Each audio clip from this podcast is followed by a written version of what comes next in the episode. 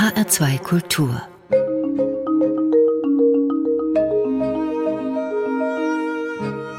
Doppelkopf mit Adelheid Kleine am Mikrofon und bei mir am Tisch sitzt heute der neue Chefdirigent des HR Sinfonieorchesters, der Franzose Alain Eltinoglu. Bonjour, merci. Alain, im Sommer 2019, da waren Sie schon mal beim HR Sinfonieorchester. Da haben Sie das Europa Open Air dirigiert. Und jetzt, ab der Saison 2021, folgen Sie auf Andres Orozco Estrada. Mit was für einem Gefühl sind Sie heute Morgen zur ersten Probe mit Ihrem zukünftigen Orchester gegangen? C'était un moment très très spécial qu'on ne vit qu'une seule fois parce que Das war ein ganz besonderer Moment, den man so nur einmal erlebt. Ja, und ich habe dem Orchester natürlich gesagt, dass ich mich wirklich geehrt fühle. Ich möchte sehr gewissenhaft mit dem Orchester arbeiten und hoffe, dass wir zusammen viele schöne Konzerte haben werden. Je prends cette, ce travail avec beaucoup de responsabilité, de sérieux et donc euh, j'espère qu'on fera de très beaux concerts tous ensemble. Ich habe zugeguckt heute Morgen und ich fand, das war eine sehr dichte Probe. Aber Sie haben sich trotzdem Zeit gelassen, mal so die eine oder andere kleine Anekdote zu erzählen. Ich glaube, das ist Ihnen auch wichtig. Oui, c'est très important. C'est aussi ma manière d'être dans la vie, mais c'est aussi important, je crois, euh, dans le travail. Lorsqu'on travaille de manière très intense avec l'orchestre, ça demande beaucoup de concentration. Ja, das ist mir wichtig. So bin ich im Leben und auch am Pult. Wenn man so intensiv arbeitet, dann braucht man auch Momente zum Durchatmen und Humor ist das beste Mittel, um die Stimmung aufzulockern und danach frisch weiterzuarbeiten. L'humour, c'est toujours la meilleure façon pour moi de, de, de, de détendre l'atmosphère et de travailler encore mieux après. Sie dirigieren an allen großen Häusern rund um den Globus, an der New Yorker Met, an der Mailänder Scala, bei den Salzburger Festspielen in Bayreuth sind Sie auch schon in den Graben gestiegen. Seit 2016 sind Sie GMD in Brüssel am Théâtre La Monnaie. Und Ihr Debüt bei den Berlinern haben Sie auch schon gegeben. Mhm. Und all das ohne Dirigieren studiert zu haben. Da sprechen wir nachher noch drüber. Sie sind, ich zitiere mal die Zeitschrift Vanity Fair, das erfolgreichste Exportprodukt der französischen Sinfonik seit Pierre Boulez. Mhm. Und French Baguette sind mhm. sie auch schon mal genannt worden. Französisches Baguette also, oder besser noch französischer Taktstock. Finden Sie sich da wieder? Alors, je ne sais pas si le jeu de mots de Libération était le meilleur jeu de mots French Baguette, euh, mais évidemment, euh, c'est un compliment qui fait très plaisir avec Pierre Boulez, que j'ai connu, avec qui j'ai travaillé, sous la direction duquel j'ai joué. Oh, ich weiß nicht, ob das Wortspiel French Baguette so das Beste ist. Na klar, Baguette und Baskenmütze sind natürlich berühmt für Frankreich, auf der ganzen Welt. Aber das Kompliment mit Boulez, das freut mich. Wir haben uns gekannt, ich habe unter seiner Leitung gespielt. Er war einer der größten Dirigenten und man hat mich mit ihm verglichen, weil er vorher eben auch in Bayreuth war. Ja, aber es stimmt, ich bin ein französisches Produkt. Ich war am Pariser Konservatorium, heute unterrichte ich dort. Meine Lehrer waren Enkelschüler von Ravel, Debussy, Saint-Saëns und so weiter. Aber durch meine Mutter habe ich auch eine andere Seite. Meine Eltern sind aus der Türkei nach Frankreich emigriert. Meine Mutter war Pianistin und hatte Lehrer aus der Linie von Franz Liszt. Aber klar, meine Ausbildung hat natürlich in Frankreich stattgefunden. Mais bien sûr, mon éducation principale, c'est euh, la France. Et la direction d'orchestre, c'est vrai que je n'ai pas pris de cours de direction, euh, mais c'est toujours délicat de dire qu'on est autodidacte euh, parce qu'en en fait, on apprend toujours des autres. Moi, j'ai beaucoup appris quand j'étais co-répétiteur, chef de chant. Was das Dirigieren angeht, es stimmt, dass ich keinen Dirigierunterricht hatte, aber ich bin auch kein Autodidakt. Ich war Korrepetitor, habe am Klavier mit den Opernsängern die Partien einstudiert und danach den Dirigenten zugeschaut und dabei viel gelernt. Von Boulez, von Lorin Marcel und vielen anderen, auch von schlechten. Habe gesehen, wie man es nicht machen sollte und dann habe ich auch viel übers Dirigieren gelesen. Heute unterrichte ich selbst und auch da lerne ich noch dazu. J'enseigne la direction d'orchestre à Paris ça, ça m'apprend aussi beaucoup euh, comment enseigner aussi. Würden Sie denn sagen, es gibt sowas wie einen französischen Klang oder vielleicht auch einen deutschen Klang? Absolument, je suis convaincu de ça. D'abord, il y a je crois, une différence de composition selon les cultures dans lesquelles ont vécu les compositeurs. Et je crois que les compositions sont souvent liées à la langue parlée. Par exemple, ja, davon bin ich absolut überzeugt. Erstmal unterscheiden sich schon allein die Kompositionen, je nachdem, in welchem Kulturkreis die Komponisten aufgewachsen sind. Ich glaube, Kompositionen sind oft von der Sprache beeinflusst. In Bartoks Musik zum Beispiel hört man die ungarische Silbenbetonung durch. Und das Gleiche gilt auch in der italienischen Musik, wenn Sie sich eine Oper anhören, und im Französischen ebenso. Et dans la sonorité des orchestres aussi, il y a des sonorités différentes auch der Orchesterklang ist unterschiedlich, schon allein wegen der Instrumentierung. In Frankreich spielen die Holzbläser eine große Rolle. Die Streicher sind sehr transparent. Und in Deutschland, das spreche ich jetzt aber sehr schematisch, geht viel von Johann Sebastian Bach aus. Das ist bassbasiert. In Frankreich hatten wir Lully und Rameau.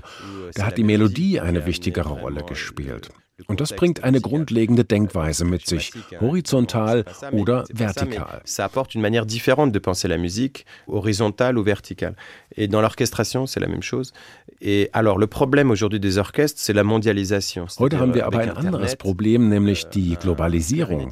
Irgendwann haben die Orchester angefangen, alle auf die gleiche Art zu spielen.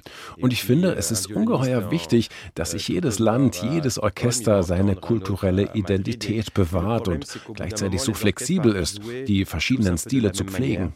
Mais je crois que c'est très important que chaque pays, chaque orchestre garde son identité culturelle, mais en ayant la flexibilité et l'information de savoir comment on joue chaque style de musique. Jetzt gibt es Dirigenten, die konzentrieren sich entweder auf die Oper oder auf Sinfonik. Sie gehen aber beide Wege.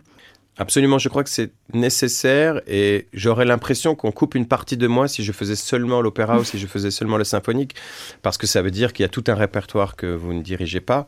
Euh, alors, euh, ça veut dire que si je fais que symphonique, je ferai jamais de Wagner et ça c'est une catastrophe, ah. par exemple. Wenn ich nur si Oper oder nur Sinfonik machen würde, würde mir das andere fehlen. Ich könnte gar kein Wagner dirigieren, wenn ich nur Sinfoniekonzerte machte. Das wäre eine Katastrophe. Oder umgekehrt kein Brahms. Außerdem gibt es zwei Wege, sich der Musik zu nähern. Opernorchester sind es gewohnt, den Sängern zu folgen und mit ihnen zu atmen. Die sind total flexibel im Tempo. Das braucht man in der Sinfonik nicht. Und da besteht die Gefahr, dass man das Atmen in der Musik vergisst.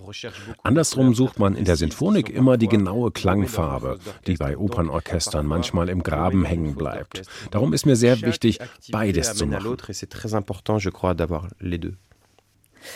Wo liegt denn der Unterschied im Dirigieren einer Oper im Vergleich zu sinfonischen Programmen? Alors, le, la première chose, c'est que lorsqu'on est chef d'orchestre lyrique à l'opéra, on est le maillon d'une chaîne. Le metteur en scène, le costume, Als Operndirigent ist man das Glied einer Kette. Da gibt es noch den Regisseur, Bühnenbild, Kostüme, die Sänger. Das ist ein Gemeinschaftswerk, auch wenn man als Dirigent natürlich eine tragende Rolle hat.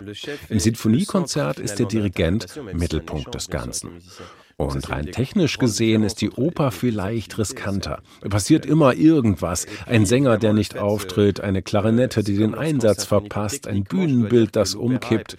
Im Sinfoniekonzert kommt das seltener vor. Il arrive toujours quelque chose pendant un spectacle. Euh, un chanteur qui est pas là, une clarinette qui joue pas, un décor qui tombe. Ce qui arrive moins souvent en symphonique. Alain, Sie haben mir eine ganze Reihe an Musikwünschen mitgebracht, von Clementi bis Charles Aznavour. und ganz oben, da steht Igor Strawinski, Le Sacre du Printemps, und zwar eine ganz besondere Aufnahme. Was haben Sie mitgebracht? Alors, J'ai apporté l'enregistrement du Sacre du Printemps de Pierre Boulez avec Cleveland. ich habe Le Sacre du Printemps mit Boulez und dem Cleveland Orchestra mitgebracht. Mir gefällt, wie Boulez da die Rhythmik behandelt, gewaltig. Und Stravinsky ist einer meiner Lieblingskomponisten. Stravinsky, qui est un des compositeurs que j'aime le plus aussi.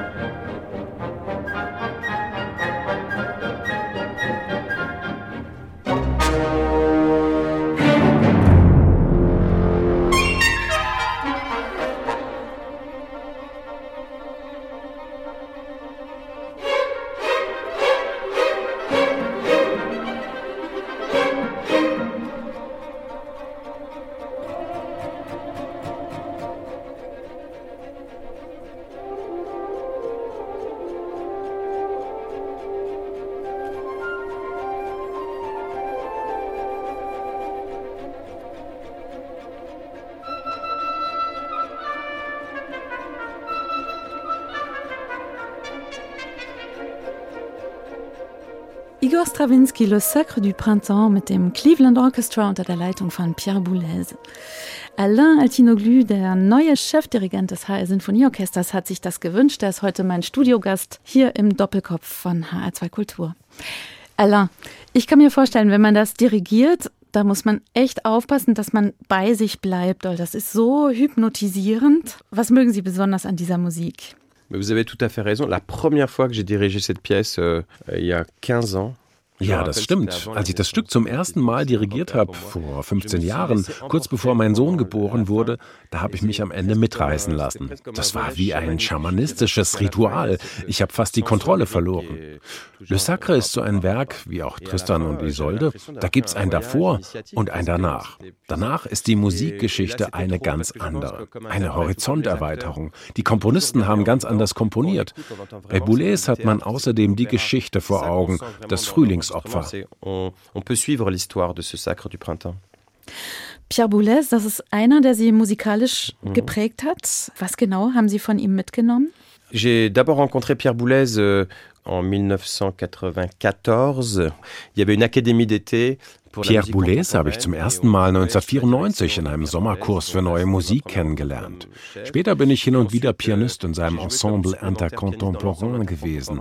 Und irgendwann später, da habe ich La Clemenza di Tito von Mozart in Baden-Baden dirigiert. War ich nach der Vorstellung in der Garderobe und es hat geklopft. Euh, je dirigeais euh, La Clemenza di Tito de Mozart J'étais dans ma loge, après j'étais en train de me changer, et puis j'ai quelqu'un, j'ai entendu quelqu'un a tapé à ma porte. Et alors, tac, tac, tac, tac, Herr Altino Boulez, tu J'ouvre la porte, et là il y avait Pierre Boulez qui était mhm. derrière la porte. J'étais comme ça. Euh, da stand Boulez. Ich war in ihrer Aufführung, hat er gesagt. Ich habe sie noch nie dirigieren hören. Euh, Und dann kam die längste Pause meines Lebens. Les conseillers. Et alors il m'a dit, euh, vous savez, je vous avais jamais vu diriger. Et je dis, ah, et puis là, il y a un silence que j'ai pensé que c'était le plus long silence de tout l'univers. et il m'a dit, c'est très bien. Oh, voilà, c'était très. Et puis voilà, il m'a suivi. Euh, das war voilà, gut, puis, meinte er. Puh. Aber so war er, kam zu uns jungen Leuten und gab Tipps. Als Dirigent war er sehr wichtig. Donc voilà, c'est quelqu'un qui a beaucoup marqué euh, de son vivant. En tout cas, il était très important comme chef d'orchestre. Oui. Wir haben vorhin schon gesagt, es ist mehr oder weniger Zufall, dass Sie Dirigent geworden sind. Sie haben das gar nicht studiert, auch wenn man nicht sagen kann, dass Sie Autodidakt sind. Aber Sie waren ursprünglich in einem ganz anderen Beruf. Alors comment ça s'est passé En fait, euh, au début, je jouais du piano, je voulais être pianiste. Also, wie kam das? Euh, ich habe Klavier gespielt, wollte Pianist werden. Und dann habe ich meine spätere Frau kennengelernt, Nora Gübisch. Durch sie habe ich meine Begeisterung für die Stimme entdeckt. Und dann habe ich als Korrepetitor an der Pariser Oper gearbeitet, habe auch als Souffleur gearbeitet. Und eines Tages fiel der Dirigent aus. Seine Frau lag im Kreissaal und man hat mich gefragt, ob ich einspringen könnte. Da habe ich zum allerersten Mal in meinem Leben ein Orchester geleitet an der Pariser Oper. Und das hat gut geklappt. Die Musiker sind danach zu mir gekommen und haben mich ermutigt. Das musst du weitermachen, meinten sie. Und ich habe Feuer gefangen. Et ça s'est très bien passé. Les musiciens sont venus me voir, on me dit, oh, tu, tu dois continuer, c'est vraiment très bien. Et puis voilà. Et là, c'était vraiment une découverte et je dis, ouais, c'est ça que je veux faire. Und was glauben Sie, was haben Sie in dem Moment richtig gemacht? C'est difficile de dire. En tout cas, la direction d'orchestre, c'est une addition de beaucoup de domaines différents. Beim Dirigieren kommt viel zusammen. Es ist nicht nur die Gestik und die Kenntnis der Komponisten, da geht es auch um Psychologie, Empathie, denn die Musiker müssen ja auch Lust dazu haben, deine Zeichen umzusetzen. Das gefällt mir sehr am Dirigieren. Und außerdem kannte ich die Partitur in und auswendig. Das ist sehr wichtig. Und diese Kombination aus allem gelingt mir, glaube ich, ganz gut. Donc euh, voilà, c'est une combinaison et je crois que c'est cette combinaison de choses qui me va bien dans la direction d'orchestre. Alain, Sie haben danach eine explosive Karriere gemacht. Mhm. Schon mit 30 äh, haben Sie Ihr Debüt an der Met in New mhm. York mhm. gegeben. Jetzt mit Mitte 40 sind Sie da schon ein, ein alter Hase im Orchestergraben. Ich kann mir vorstellen, es gab bestimmt so ein paar aufregende Momente, die Sie uns erzählen können. Oui, et puis quand vous êtes jeune et qu'on vous lance comme ça, c'est comme euh, si vous savez pas nager et qu'on vous jette dans l'eau. Euh, Il faut vraiment essayer de pas couler, quoi. Et donc, ja, wenn man jung ist und ins kalte Wasser geschmissen wird, muss man aufpassen, dass man nicht untergeht. Das ging mir oft so. Das erste Mal mit Carmen an der Met. Das hatte ich nie zuvor dirigiert und bin ohne Probe in die Vorstellung gegangen. An der Wiener Staatsoper genauso. Das sind Momente, da ist man so aufgeregt, aber gleichzeitig hoch konzentriert, dass es geklappt hat. Ich habe Glück gehabt. Danach hat sich das rumgesprochen. Das war wie ein Schneeballeffekt. Und nach und nach stand ich dann in vielen Opernhäusern und vor Sinfonieorchestern. Non, c'est vrai que j'ai eu de la chance que de bouche à oreille, euh, l'effet boule de neige, euh, euh, voilà, ça va très vite en fait. Et puis on se retrouve euh, dans plein de maisons d'opéra. Et puis petit à petit, les orchestres symphoniques aussi. Voilà, non, je suis très heureux, j'ai vraiment de la chance. Vor einigen Jahren, da haben Sie, ich würde sagen, eines der traurigsten Konzerte vielleicht in Ihrer Laufbahn dirigiert. Oh là là, oui, non, ça c'était très très bizarre. En fait, quand euh, je répétais Don Giovanni à l'Opéra de Paris, à Bastille, et euh, quand on est sorti de l'entrée de des artistes, euh, il y avait de la, des policiers partout, et Charlie Hebdo, c'est vraiment à 300 mètres de la Bastille, enfin 400 mètres. Et on sentait que quelque chose s'était passé. Et puis d'un coup, on a appris vraiment le tuerie, c'était horrible. Ja, das war sehr merkwürdig. Ich habe an der Pariser Oper an der Bastille Don Giovanni geprobt und als wir rauskamen, war überall Polizei. Wir merkten, da war was Schlimmes passiert. Und dann haben wir es erfahren. Charlie Hebdo war nur 400 Meter von der Oper entfernt. Und vor der nächsten Vorstellung haben wir für alle Verdi gesungen. Die Stimmung in Paris war wirklich schlimm damals. Parce que c'est aussi parfois des messages politiques, nous, chez nous. C'est très important, je crois, d'amener le plus de public possible à nos concerts classiques, mais de tous les milieux.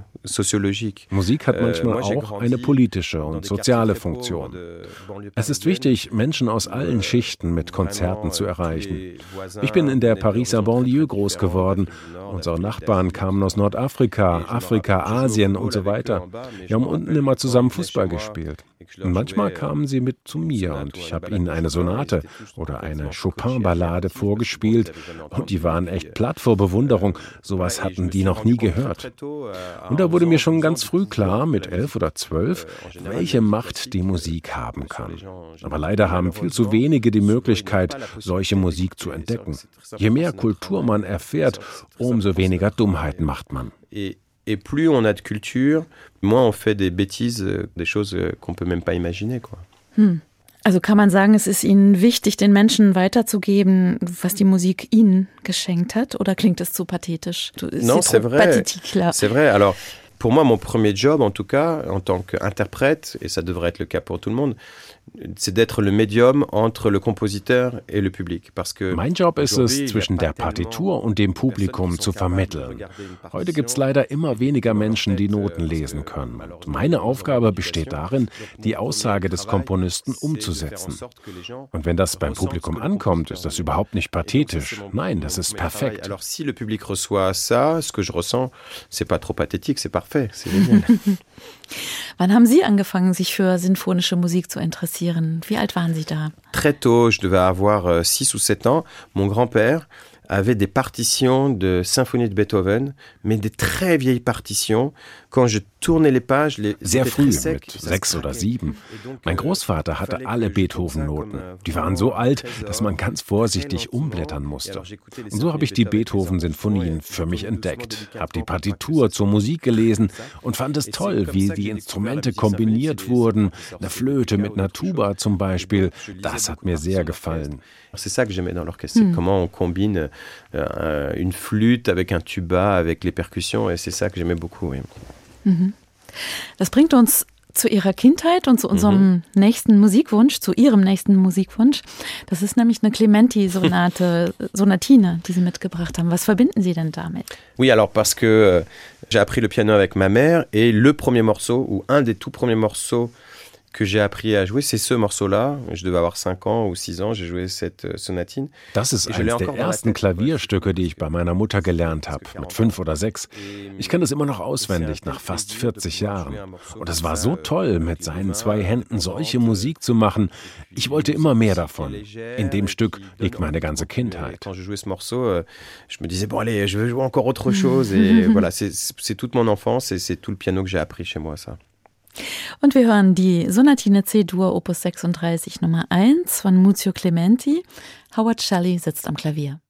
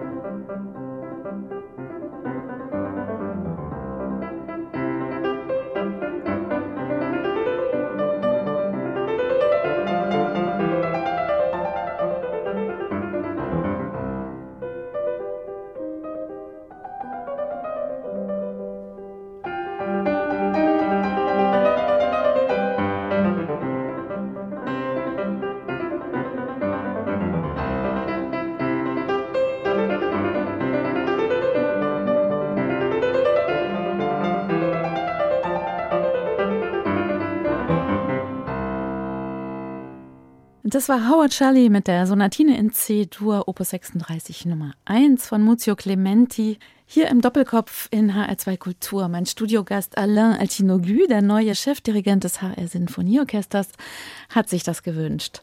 Alain, Ihre Mutter, das haben Sie schon gesagt, die war Klavierprofessorin, die hat Sie zur Musik gebracht.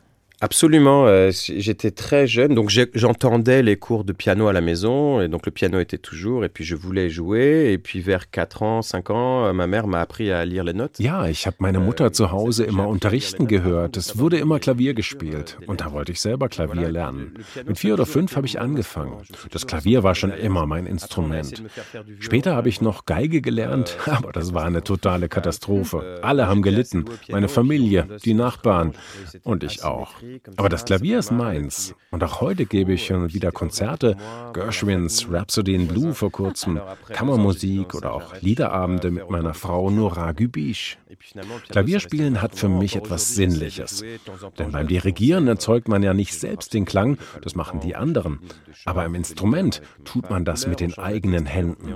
Und das ist wichtig für mich. un instrument, on a vraiment un contact direct avec euh, la chose, avec la sensualité de ça. Et ça, c'est important de le garder pour moi. Ah, so habe ich das noch nie gesehen. Hm. Die Mathematik, die ist Ihnen auch in die Wiege gelegt worden. Sie haben, habe ich gelesen, eine Leidenschaft für schwarze Löcher. Oui, alors ça c'est le côté de mon père. Mon père était professeur de mathématiques, était Ja, mein Vater war Mathematikprofessor und zu Hause gab es immer Mathe-Rätsel. Das hat mir Spaß gemacht und da war ich auch ganz gut drin. Und auch heute halte ich mich auf dem Laufenden, lese über Forschungsergebnisse, vor allem die Astrophysik interessiert mich. Euh, oui, j'aime beaucoup ça. Et l'astrophysique en particulier, c'est un domaine qui m'intéresse aussi beaucoup. En particulier. Ihre Eltern, das haben Sie vorhin schon angedeutet, die sind vor ihrer Geburt aus Istanbul Mhm. nach Paris gekommen. Warum? Alors, je suis d'une famille d'origine arménienne qui vivait euh, en Turquie depuis des générations et générations. Ich stamme aus Äh, einer armenischen Familie, die seit Generationen in der Türkei gelebt hat. äh, Meine Mutter hat Musik studiert, aber in Istanbul waren damals die Voraussetzungen nicht so besonders. Also sind meine Eltern nach Frankreich gekommen. Und auch, weil das Leben für die Armenier in der Türkei nicht so einfach war. Meine Eltern wollten ein neues Leben. und wegen der Musik haben sie sich Frankreich ausgesucht. Aber Altinoglu, das ist eigentlich ein türkischer Name. Ist c'est ja un nun nom Türke. absolument. En fait, le nom de ma famille, c'était Altounian, un nom arménien. Et pendant le génocide arménien au début du XXe siècle, il y a beaucoup de noms arméniens qui ont été turquisés. Ja, Äh, ursprünglich hieß meine Familie Altunjan, aber Anfang des 20. Jahrhunderts, während des Völkermordes an den Armeniern, wurden viele Namen türkisiert. Und so heiße ich heute Altinoglu. Das ist mein Name, auf den ich auch stolz bin. Meine Muttersprache ist Armenisch, aber ich spreche auch Türkisch, Französisch natürlich und Englisch. Mon Muttersprache, mais je parle aussi turc et non, évidemment le français, euh, voilà, l'anglais. Hat Armenien in Ihrer Kindheit eine große Rolle gespielt? Mes origines orientales, je dirais en général, sont importantes pour ma personnalité. Euh, parce que c'est une manière d'inviter les autres à la maison, de faire des repas, la nourriture et aussi l'église parce que euh, Meine orientalischen Wurzeln sind ein wichtiger Teil meiner Persönlichkeit. Leute einladen, das euh, Essen, aber auch die Kirche. Meine Mutter hat jeden Sonntag in der Kirche die Orgel gespielt. Und als sie gestorben ist, aspect, da euh, war ich zwölf, habe ich das übernommen. Auch die ganzen Traditionen sind wichtig. Was die Musik angeht, bin ich französisch geprägt. Aber es stimmt, Armenisch ist ein wichtiger Teil meiner Je dirais que tout l'aspect oriental, arménien, c'est plus en rapport avec ma personnalité et puis comment mes relations humaines, comment je suis. Quoi. Mais c'est vrai que c'est très important, oui. Und wann sind Sie zum ersten Mal dorthin gereist? Alors très tard, j'y suis allé en 2015 pour justement le centenaire du génocide arménien. Et à cette occasion, j'ai dirigé l'orchestre de Yerevan, philharmonique là-bas. Ziemlich spät, 2015, zum 100. Jahrestag des Völkermords. Da habe ich ein Konzert mit der Philharmonie Jerewan dirigiert. Die Reise war für mich sehr bewegend. Alle haben die Sprache meiner Kindheit gesprochen, der Bäcker, der Polizist, alle. Aber was mich erschüttert hat, das war die Armut in dem Land. Viele Leute wandern aus. Die Musiker haben billige Instrumente. Aber die Armenier, auch wenn sie zum Teil nichts haben, sie empfangen dich mit offenen Armen und geben dir alles. Das war schon sehr bewegend. Et les Arméniens sont aussi un peuple, ils n'ont parfois rien, mais quand vous allez chez eux, ils vous donnent tout. C'était très très émouvant comme voyage. Und ich glaube, Sie sprechen auch mit Ihrem Sohn Armenisch. Oui, alors je lui parle arménien. Il répond pas en arménien, il répond euh, en français, mais il comprend tout ce que je dis. Ja, ich spreche mit ihm Armenisch und er antwortet auf Französisch. Aber er versteht alles. Ich finde es wichtig, die Traditionen zu pflegen, das Essen oder die Sprache. Sprachen sind ein echter Reichtum. Jetzt muss ich erst mal Deutsch lernen. Vielleicht ja mit dem Frankfurter Dialekt. Bon, alors maintenant je dois perfectionner mon allemand, évidemment. Pour, euh, en plus, si je peux avec l'accent de Francfort. Il y accent à Francfort Gibt es einen Dialekt in Frankfurt? Stark? Ja. Okay, dann fange ich erstmal mit Hochdeutsch an. C'est un bon accent ou c'est. c'est moyen. non, je vais essayer de. Bon, le Hochdeutsch d'abord, alors on va commencer comme ça.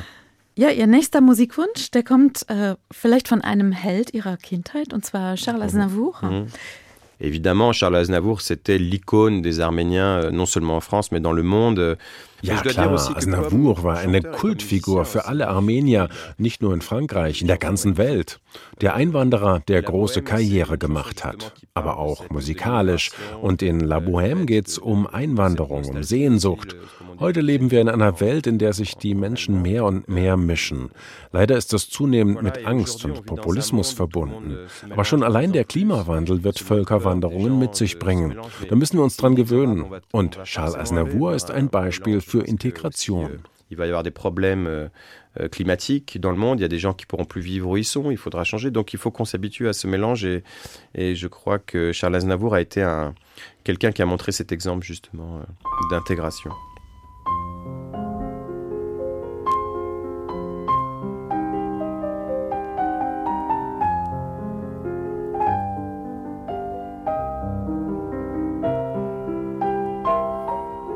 Je vous parle d'un temps que les moins de vingt ans ne peuvent pas connaître.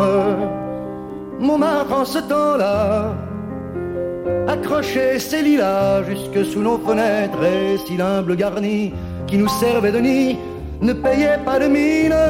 C'est là qu'on s'est connu, moi qui criais famine et toi qui posais nu. La bohème,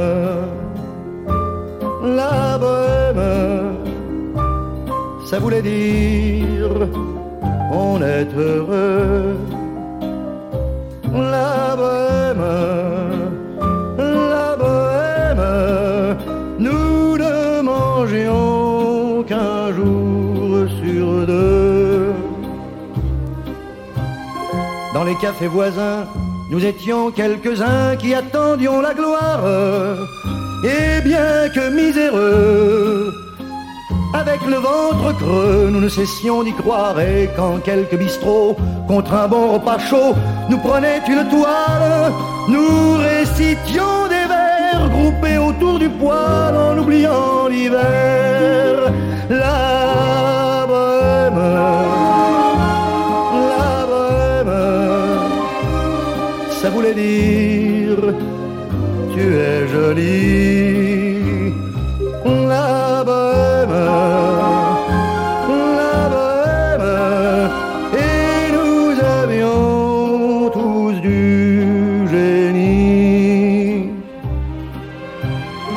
Souvent il m'arrivait devant mon chevalet de passer des nuits blanches, retouchant le dessin de la ligne d'un sein, du galbe d'une hanche, et ce n'est qu'au matin qu'on s'asseyait enfin devant un café crème. Épuisé mais ravi, fallait-il que l'on s'aime et qu'on aime la vie. La bohème,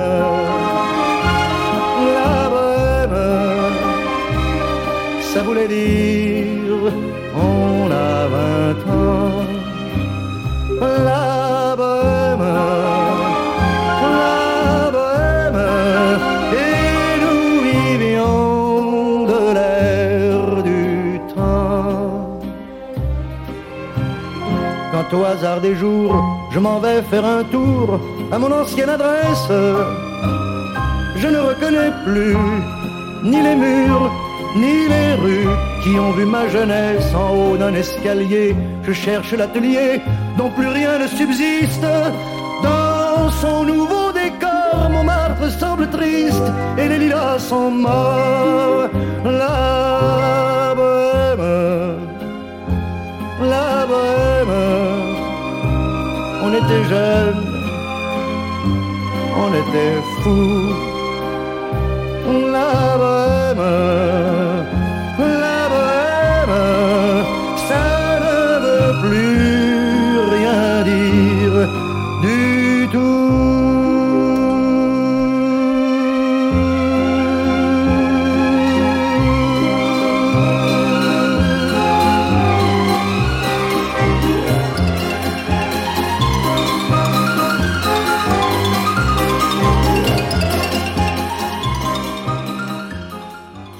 eine schöne alte Version. Charles Aznavour, La Bohème. Der Musikwunsch von Alain Altinogu, der neue Chefdirigent des HR Sinfonieorchesters. Er sitzt mir heute gegenüber hier im Doppelkopf in HR2 Kultur.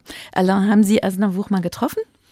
Alors oui, en 1900. 88, ma sœur et moi, on a participé à une émission de télévision. Ja, 1988 haben meine Schwester und ich an einer französischen Talentshow teilgenommen. Wir haben Klavier gespielt, andere getanzt, wieder anderes ins Skateboard gefahren und er war auch eingeladen. Da habe ich ihn getroffen.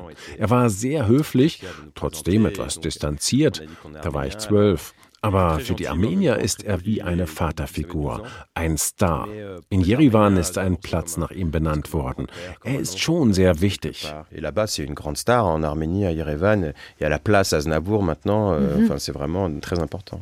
Jetzt haben wir ganz viel über Armenien gesprochen, über Frankreich haben wir auch gesprochen. Sprechen wir mal ein bisschen über Deutschland. Sie haben schon Bayreuth kennengelernt, Sie haben auch die Berliner Philharmoniker kennengelernt, beim HR Sinfonieorchester waren Sie auch. Hatten Sie denn schon Gelegenheit, Deutschland, das Land für sich zu entdecken? Oui, alors parce que aussi, ça c'est aussi un des avantages d'une carrière de- d'artiste qui voyage beaucoup dans le monde. Ja, das ist ein Vorteil meines Berufs. Da kann man viele Länder und Städte entdecken. Und ich versuche immer in Museen en zu gehen oder durch die Straßen zu laufen. Frankfurt kommt natürlich auch bald dran. Euh, Deutschland ist so reich an Kultur. München, Berlin, Hamburg, das sind alles ganz eigene Welten. Und auch für uns Franzosen ist die deutsche Kultur wichtig. Goethe, Schiller und so weiter. Ich finde es immer wichtig, den Spuren zu folgen. Zum Beispiel zu sehen, hier lebte Beethoven. Da kriegt man eine Vorstellung davon, warum er wie komponiert hat. Quand vous suivez les pas de Beethoven et de voir euh, ici en Allemagne, quand vous voyez les endroits qu'ont fréquenté les compositeurs, ça vous donne aussi une idée de, de ce qu'ils ont voulu composer. Oui, c'est important pour moi de, de visiter. Ouais. Und ähm, Alain, schauen wir mal auf eine andere deutsche Besonderheit, nämlich das Lied.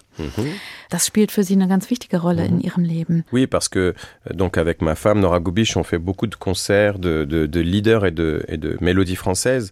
Ja, Euh, meine Frau Nora Gübisch und ich, wir führen viele Lieder auf, auch französische Melodien. Das Liedrepertoire ist so enorm, das kann man in einem Menschenleben gar nicht alles entdecken, wenn man nicht gerade Fischer Dieskau heißt. Und Nora und ich verbringen viel Zeit damit, die passenden Klangfarben zum Text zu finden. Qu'on fait avec Nora, c'est qu'on passe beaucoup de temps à essayer de trouver les bonnes couleurs qui vont dans l'accompagnement avec le texte. Die Mezzosopranistin Nora Gübisch, die war's, die ihre Neugier für die Stimme geweckt hat. Ähm, Wie kam das? Sie kennen sich schon ziemlich lange. Oui, alors j'ai rencontré d'abord euh, Nora quand j'avais 12 ans. Nora habe ich 32 kennengelernt, als ich zwölf war. Und sie war Pianistin, wie ich. Und eines Tages kam sie an und meinte, ich habe die Aufnahmeprüfung fürs berühmte Pariser Konservatorium Ah, geschafft. j'ai réussi le concours du fameux conservatoire de Paris. Ah bon, en piano, j'étais un peu jaloux. Dis, non, non, pas en piano. Für Klavier? Ich war etwas neidisch. Nein, als Sängerin. Und ich wusste gar nicht, dass sie singt. Und da hat sie mir vorgesungen. Seitdem sind wir zusammen aufgetreten. Und das machen wir bis heute. Et voilà, on n'a pas arrêté depuis de faire la musique ensemble. Und was fasziniert Sie seitdem an der Stimme im Allgemeinen? Alors d'abord, euh, il y a quelque chose d'extraordinaire dans la voix, c'est son, c'est qu'elle est unique. C'est comme une empreinte digitale. Chaque Die Stimme personne ist einzigartig, wie ein. Fingerabdruck. Jeder Mensch hat seine eigene Stimme.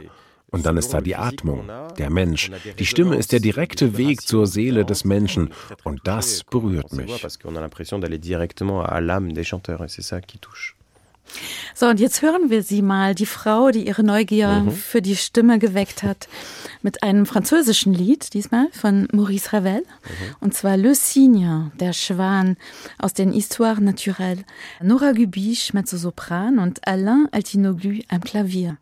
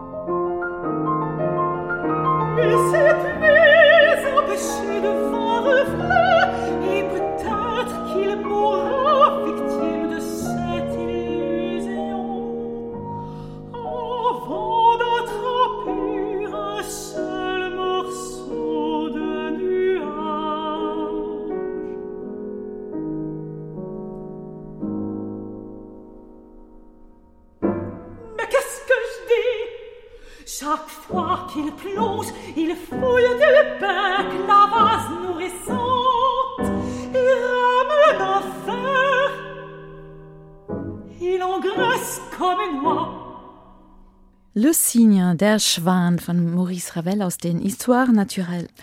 Das war Nora Gubiche, Mezzosopran und Alain Altinoglu am Klavier. Alain Altinoglu, der neue Chefdirigent des HR Sinfonieorchesters, er ist heute zu Gast im Doppelkopf hier in HR2 Kultur. Alain, ein musizierendes Ehepaar, das ist bestimmt gar nicht so einfach, schon allein organisatorisch. Sie reisen ja quer durch die ganze Welt, jeder für sich auch, manchmal auch zusammen. Wie kriegen Sie das hin? C'est un aspect euh, assez difficile de cette vie. Alors, das ist ziemlich schwierig an so einem Künstlerleben. Aber ich will mich nicht beschweren. Wir haben wirklich einen tollen Beruf. Aber fürs Familienleben ist das eine Herausforderung. Wir haben ja auch einen Sohn, der seine Eltern braucht. Wir versuchen, so oft wie möglich zusammen zu sein. Aber als Dirigent leben sie einfach aus dem Koffer. Das gehört leider dazu. Mhm. Und musikalisch geben Sie sich gegenseitig Ratschläge, Tipps oder auch mal Kritik bitte? Absolument. beaucoup de Kritik. Na klar, jede Menge Kritik. Es ist sehr wichtig, jemanden zu haben, dem Sie vertrauen und der Sie lange kennt. Bei meiner Frau und mir ist das so. Es gibt nicht viele Leute, die es wagen, einem Dirigenten Ratschläge zu geben. Und es ist wichtig, einen Menschen zu haben, der Vertrauen in dich hat. Ja, wir sagen uns viele Sachen. Das gehört zu unserem Leben. Euh, elle dit beaucoup de choses et moi elle aussi. Ça fait partie de notre vie. Oui. Sie haben ja eine Professur für Dirigieren am Pariser Konservatorium. Was macht denn für Sie einen guten Dirigenten aus? Alors c'est ça la complexité du chef d'orchestre, c'est que ça demande beaucoup beaucoup de domaines différents. Ja, das ist ziemlich komplex. Als Dirigent muss man auf vielen Gebieten gut sein, überdurchschnittlich gut sein. Meine Studenten sind alle ganz unterschiedlich. Da gibt's echte Charismatiker, Löwen auf dem Podium, aber ihnen fehlt es noch an Wissen. Und dann gibt's andere, die haben eine unglaubliche Bildung, aber sind schüchtern am Pult. Meine Rolle ist es, sie entsprechend zu fördern. Und dann muss man sich auskennen mit der Psychologie einer Gruppe, mit Kunstgeschichte, Musikgeschichte, Orchestrierung, Analyse. All das macht einen guten Dirigenten aus. L'analyse, euh, la formation musicale, enfin, il y, a, il y a beaucoup, beaucoup de domaines, effectivement, et c'est ça qui fait un bon chef, c'est quelqu'un qui est capable de, de remplir tous ces domaines. Alain, würden Sie denn sagen, es ist die Aufgabe eines Dirigenten, neue Hörer zu gewinnen, auch neue Generationen vielleicht? Bien sûr. Partout dans le monde, on voit souvent des cheveux blancs dans les salles. C'est-à-dire que souvent le public est, est âgé. Ja klar, euh, das Konzertpublikum wird immer älter. Gleichzeitig ist es schwierig, die Jungen zu erreichen. Die schalten keinen Klassiksender ein, sondern Twitter, Facebook und so weiter. Man muss früh anfangen, um sie neugierig zu machen. Das ist unsere Aufgabe, klar. Et je pense qu'il faut commencer très jeune, et c'est aussi notre rôle euh, d'artiste de faire en sorte que notre public se rajeunisse et de les amener au concert. Oui, absolument. Mhm.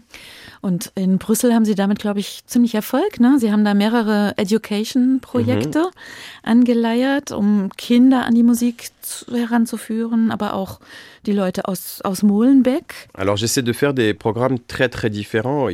Ich versuche euh, ganz unterschiedliche Projekte anzubieten. Das fängt ganz einfach mit Probenbesuchen an.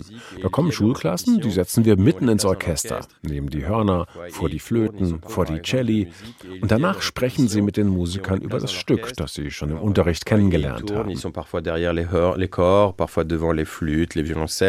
Et après, ils parlent avec les musiciens directement mhm. et on leur montre voilà comment c'est les Instruments.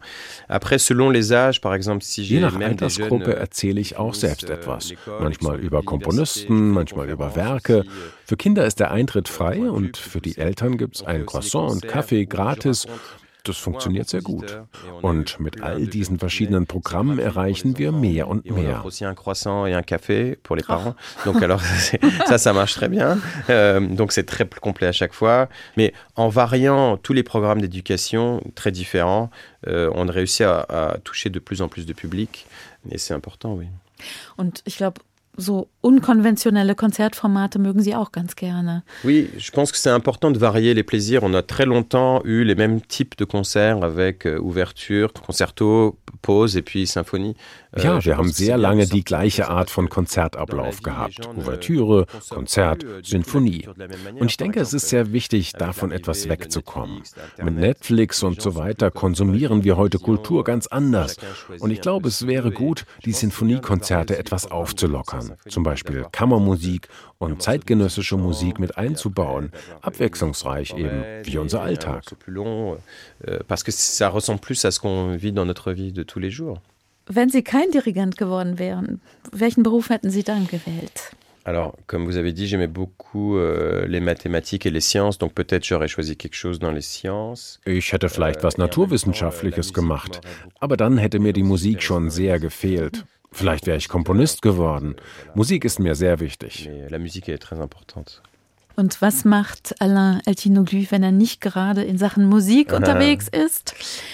Alors, il y a des choses que j'aime beaucoup. Je joue aux échecs, ça j'aime beaucoup. Je lis beaucoup de livres. Euh, ich spiele gerne Schach. Ich lese viel. Fußball mag ich sehr. Le football aussi, ça ah. je suis.